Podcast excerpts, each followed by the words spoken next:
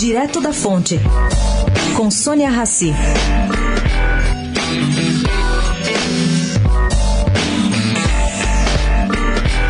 Gente, parece que não foi por acaso que o presidente Michel Temer decidiu aparecer em seguidas entrevistas na TV defendendo o seu programa. Planejada lá atrás, esta foi a forma encontrada no Planalto para compensar um duro corte de 210 milhões de reais nas suas contas de verbas publicitárias no orçamento federal.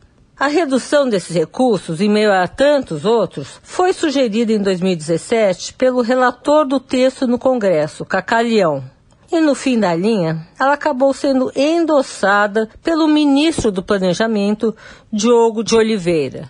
Isso quer dizer que o governo estava consciente dessa ação. Teve também, por último, o ok do líder do governo no Senado, André Moura. Sônia Raci, direto da fonte, para a Rádio Eldorado.